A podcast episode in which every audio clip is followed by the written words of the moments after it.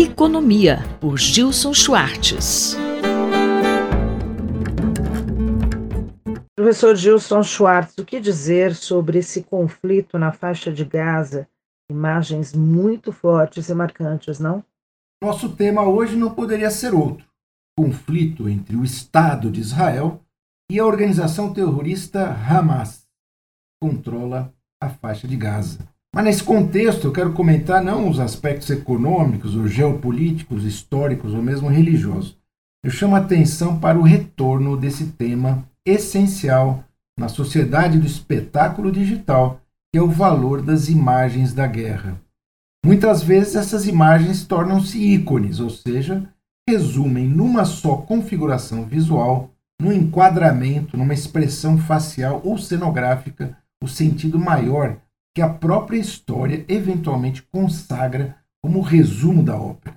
Penso em imagens como a célebre foto de uma criança nua correndo por uma estrada em meio a um bombardeio com bombas napalm no Vietnã, ou o momento da colisão um avião de passageiros a jato penetrando a estrutura de ferro e vidro das Torres Gêmeas em Nova York. As imagens de guerra e o fotojornalismo são também armas na disputa das narrativas. Uma imagem pode se tornar a chave de um código, uma senha para entrar no significado maior do conflito e, claro, estabelecer quem está com a razão, quem é a vítima, qual o sentido histórico daquele instante aprisionado pela máquina fotográfica. Professor Gilson, qual a importância de uma imagem em uma zona de conflito, guerra ou catástrofe? Hein? Essa atividade que decifra, codifica, interpreta ou traduz uma narrativa, no entanto, não é uma atividade que se esgota no instante imediatamente posterior ao clique do fotógrafo. Sucederam-se imagens tão intensas, frequentes e voltadas para a população civil mundial quanto os mísseis disparados pelos terroristas do Hamas. Autênticos videoclipes de paragliders sobrevoando a cerca de segurança em torno de Gaza somaram-se a imagens de jovens sendo sequestrados, civis e crianças degolados e metralhados, numa celebração pura de terror, racismo e barbárie. Em todas as imagens, uma tornou-se ainda mais complexa, justamente porque em si mesma abriu um novo confronto. Me refiro aqui à imagem do hospital bombardeado, onde morreram mais de 500 palestinos, muitos civis inocentes que buscavam refúgio em sua fuga das áreas totalmente dominadas pelo grupo terrorista Hamas, especialmente na cidade de Gaza. O que parecia destinado a se converter num ícone da injustiça, do ódio e do espírito de vingança israelense, no entanto, pode ter sido, na verdade, um míssil com defeito, lançado pelos próprios terroristas. A imagem que seria o ícone fatal dessa amoralidade israelense, demonstração cabal de que o terror não é obra do grupo terrorista, mas de um Estado moderno, democrático e ainda laico.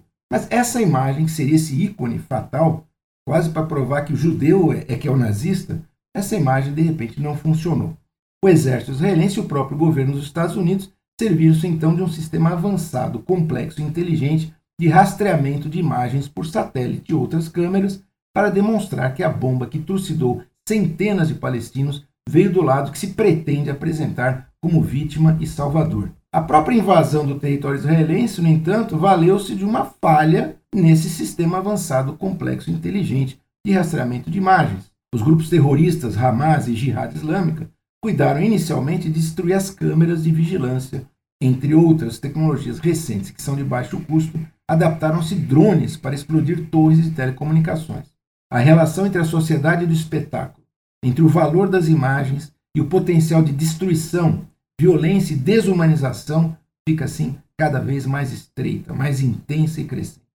O consumo de imagens substitui a esfera da argumentação pública e o círculo vicioso entre um sistema mundial de telas e a promoção da polarização, do ódio, do terror, do extremismo e do fundamentalismo, ele se aprofunda, torna-se impensável sem a geração de ícones em busca de legitimação.